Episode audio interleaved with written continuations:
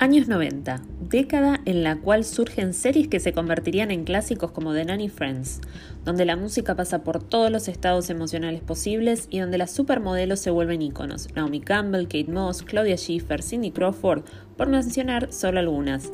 Podría decirse que en los 90 hubo una especie de sofisticación, en algunos casos ya llegando a fines de su época pasó por una especie de minimalismo, y donde los perfumes pasaron de ser fragancias opulentas a fórmulas en algunos casos más etéreas que se convertirían en objetos de culto.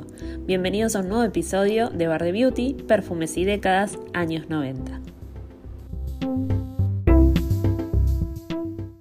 Y adentrándonos en una nueva época, seguimos con ese dejo de opulencia de los 80, pero, como sabemos, esos 80 fueron marcados por aquellos perfumes orientales que rompieron la atmósfera para quedarse como los perfumes insignia de la osadía que representaba esa década. Y Trezoa de Lancôme llegan los 90 para seguir sosteniéndola. También con amantes y detractores, este oriental floral tiene como protagonistas al durazno, el damasco, la rosa, la vainilla y a las lilas, con una salida que es atalcada. Es un perfume romántico, pero intenso, ideal para el otoño y el invierno porque tiene una muy gran proyección y estela. Muchas lo tildan de ocasionador de jaquecas y dolores de cabeza por su dulzura. Otras lo veneran como una fantasía del eterno romance. Eso despierta Tresua. Y seguimos con los orientales, pero en este caso más avainillados. Lanzado en 1992, exquisitamente dulce para algunas y terriblemente agobiante para otras, surgía este clásico, Angel de Thierry Mugler. Única, fuerte, mentolada pero que contiene chocolate, caramelo, pachuli, mandarina, melón, coco, algodón de azúcar y piña. Sin dudas es una fragancia que invade cuanto ambiente se proponga. Es un perfume complejo, intimidante, avasallante y también atemporal y hasta unisex. Algunas lo consideran el rey de los gourmands, otras simplemente no lo pueden tolerar. Así es Angel. Y una fragancia que para mí irrumpió en el medio de todos estos florales zambarinos, clásicos, pesados, en 1992 nació Lio Daisy Miyaki, Creo que el nivel de sofisticación y elegancia de esta fragancia floral acuática descolocó a más de una nariz empalagada. Su salida es muy fresca, muy femenina, es agua de rosas, melón, flor de loto y es de esos perfumes que se adaptan desde una salida nocturna hasta una importante cita de día. De amplia proyección, elegante, misteriosa y en mi caso me evoca al verano, al sol, a un campo de flores blancas. Creo que es uno de los perfumes más etéreos que probé y sin duda ingresa en mi top 5 de perfumes más elegantes. Los 90 fueron también el auge de las pasarelas, las supermodelos y la moda, y este diseñador de alta costura francés, talentoso y extravagante, no podía defraudar al lanzar una de sus más icónicas fragancias, Classique de Jean-Paul Gaultier sobrio, femenino, atalcado, suave y fino, con una salida de flor de azar de naranjo, mandarina, anís estrellado y un dejo de vainilla, ámbar, canela y sándalo. De una gran estela, muy duradero y de gran proyección, se lo enmarcan esos clásicos que hay que tener y celarlos hasta ese momento especial. Una fragancia para no pasar desapercibida, sin lugar a dudas. Creo que si evoco la década de los 90 sin mencionar esta fragancia me van a revolear con un zapato.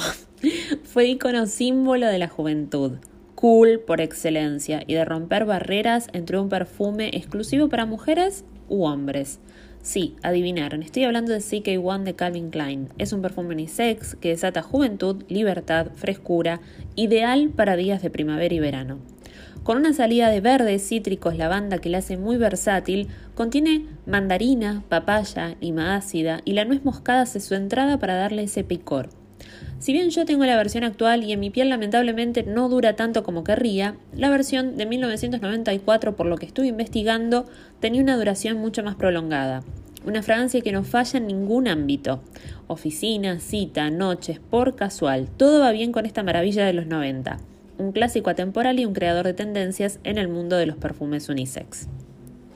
Si nos adentramos a mediados de los 90 y en parte creo personalmente por la influencia y el boom que fue CK1, las marcas comenzaron a prestar atención y comenzaron a asociar lo fresco a ese augurio anhelo de juventud eterna.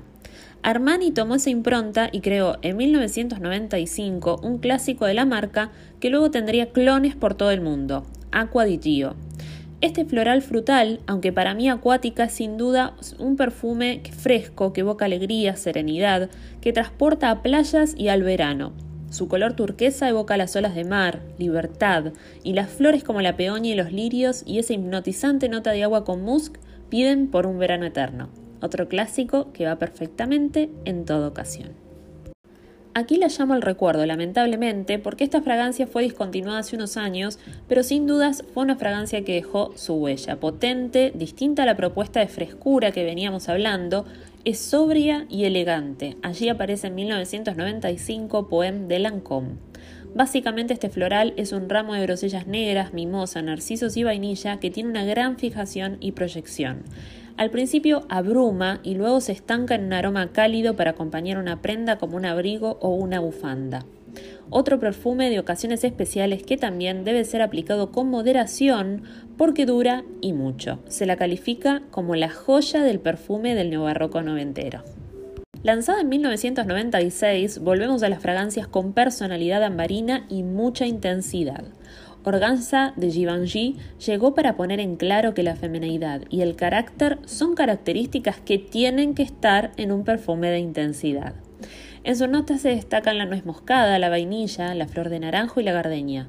Recuerdo haberlo probado y lo recuerdo en los 90 como una fragancia opulenta, fuerte, persistente. Las nuevas reformulaciones lo hicieron algo más liviano, pero sin dudas aún lleva ese carácter de elegancia. Creo que sin duda si decimos el nombre de Carolina Herrera, su nombre nos lleva a este perfume sin escalas, su clásico 212. Lanzado en 1997, este almizcle floral amaderado era el elegido por las mujeres chic y modernas de los años 90. Sus principales notas, que son el almizcle, la azucena y la flor de azar de naranjo, lo hacen irresistible a la hora de realizar tan solo un puff en la muñeca. Para mí son esos perfumes que rocias en la muñeca y no querés despegar tu nariz moderna, adaptable, que grita juventud y atrevimiento. Eso es 212. Su envase también me resultó innovador para la época, donde ambas esferas estaban arraigadas mediante un tubo metálico, casi futurista, minimalista. Un clásico de Carolina Herrera.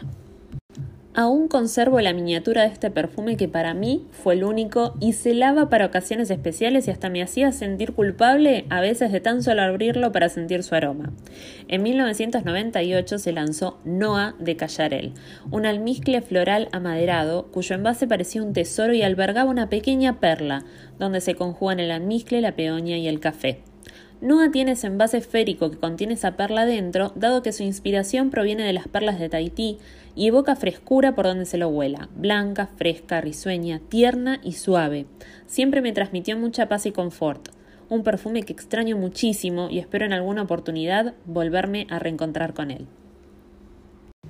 Y aquí termina este pequeño recorrido por algunos de los perfumes femeninos más emblemáticos de los años 90. Por supuesto, algunos quedaron fuera y quisiera que fueran ustedes las que me cuenten cuáles son esos perfumes especiales que no sumen esta edición. Desde luego, vendrán más décadas, perfumes icónicos, leyendas y crónicas urbanas que acompañan esta sección. Espero que les haya gustado tanto como a mí y las espero en el próximo episodio. No se olviden de seguirme en mi Instagram arroba bardebeauty. Hasta la próxima.